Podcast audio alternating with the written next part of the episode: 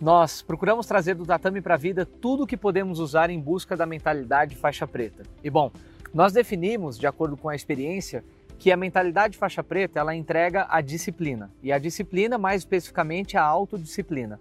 E essa autodisciplina, talvez o principal objetivo seja promover equilíbrio nas nossas vidas. Quem aqui não deseja um pouquinho mais de disciplina, um pouquinho mais de equilíbrio nas nossas vidas?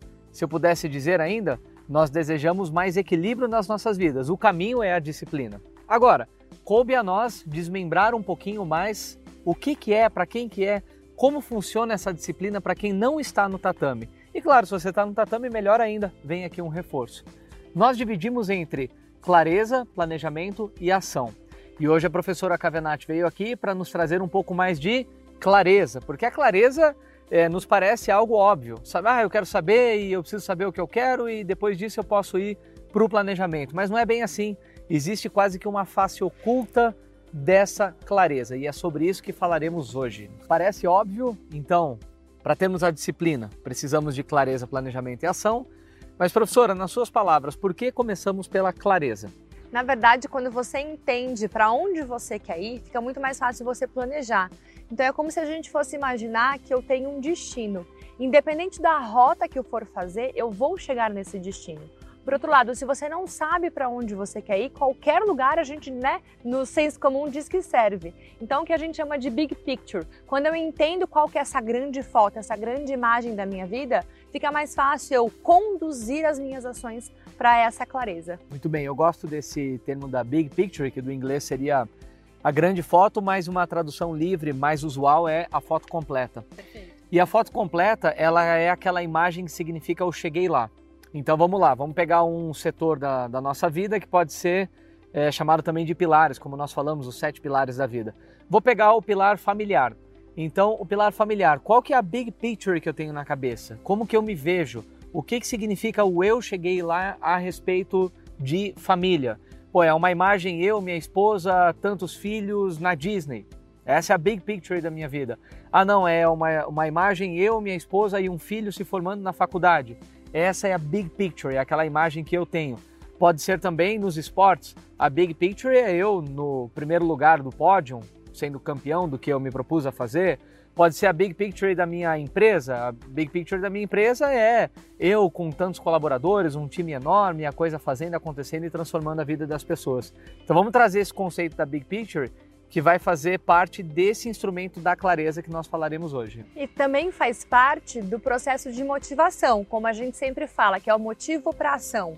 Então, se eu tenho um motivo da minha ação, que é o chegar lá com essa grande foto, com essa grande imagem, fica mais fácil eu conduzir as minhas ações do dia a dia. Claro, e mais tarde, hashtag tema para outro vídeo. Quando nós aprofundamos um pouquinho mais nesse conceito da Big Picture, entra também a foto completa impressa. Exatamente. Olha, tudo que nós temos hoje de conquistas, tanto de experiências quanto o nível que chegamos em determinado, ou mesmo os bens materiais, em algum momento ele já foi uma foto em algum lugar da nossa casa. É engraçado isso, né? Hoje em dia, por exemplo, quando eu vejo algo que eu gosto e eu quero muito, eu tiro um, um print e deixo salvo no meu celular. Mas o contato visual, gerando essa clareza do que você deseja, do que você quer com a, essa big picture, você enxergar e a sua mente conceber, faz parte desse mecanismo também. Nós temos que assumir isso, muito embora conheça ou não conheça. Como eu disse, hashtag tema para outro vídeo. Isso já é algo tão natural para a gente, né? Mas é, é, legal a gente poder compartilhar o que de fato fez é, dar certo na nossa vida. Pois é, até trazendo aqui uma citação de Walt Disney, que é uma das empresas que nós mais nos espelhamos, né? Adoramos a Disney.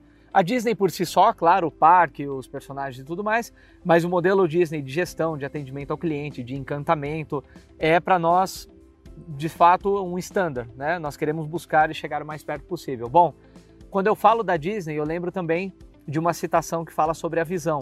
Quando foi inaugurado o parque, a Disney World, a Disneylandia mesmo, como é de conhecido. Orlando, né? A de Orlando, né? Aquela que hoje é o ícone da Disney, que é aquele castelinho que sai na, é, na vinheta deles, enfim. Quando foi inaugurado, o Walt Disney já havia falecido. E aí um dos managers, gerentes, chegou para a esposa dele e falou: Puxa, pena que o Walt não viu isso pronto. E a esposa dele respondeu: Ele viu muito antes que nós. Ele enxergou isso. Então, você enxergou, você tem a big picture, e a tendência disso acontecer é muito grande. Só para ilustrar, voltamos então para clareza. Ficou muito claro então o que é a clareza. Falamos da big picture. Professora, qual é essa face oculta da clareza? Qual é o papel das incertezas na clareza? Perfeito. Vamos trazer um exemplo mais prático e mais didático. Hum. Quando a gente está num navio, num barco, numa lancha, por exemplo, e eu tenho uma, ao fundo uma paisagem. Nessa paisagem eu estou vendo tudo muito fixo, então eu tenho lá parado. Então os meus olhos estão vendo tudo parado, mas o meu labirinto ele sente o movimento. Então gera uma incerteza de fato do que eu estou vendo e o que eu estou sentindo. E esse processo, essa incerteza, me traz, traz na verdade com que o meu corpo é, sinta isso e eu passe mal. Então é natural aquelas pessoas que sentem é, um desconforto durante é, um passeio de lanche, um passeio de bar. Tá tudo bem. O que acontece na verdade é que o nosso cérebro ele cria uma verdade presumida, uma verdade artificial do que está acontecendo. Então imagina que eu tenho essa big picture de uma floresta. Mas no meu dia a dia eu só enxergo uma árvore. Então, para o meu cérebro fazer com que eu não sofra, muitas vezes, ele fala: tá tudo bem, você só tem uma árvore. E as pessoas se contentam apenas com uma árvore. E no fim das contas, se ela se distanciar emocionalmente, ela vê que ela está no meio de uma floresta. E ela já tem essa big picture pronta. Só que a visão dela é somente do que ela está ali na frente, somente do concreto. E ela deixa, às vezes, de explorar outras regiões que estão ao alcance dela, da capacidade dela, porque o cérebro mostra, não, você só tem uma árvore na sua frente. Então, esse processo da incerteza, na verdade, é um processo de proteção que o nosso cérebro tem, justamente para que a gente não se frustre com o que está acontecendo no dia a dia. Por outro lado, se a gente entende que nós não somos esses pensamentos e essas incertezas, eu consigo caminhar mais adiante na nossa vida, né?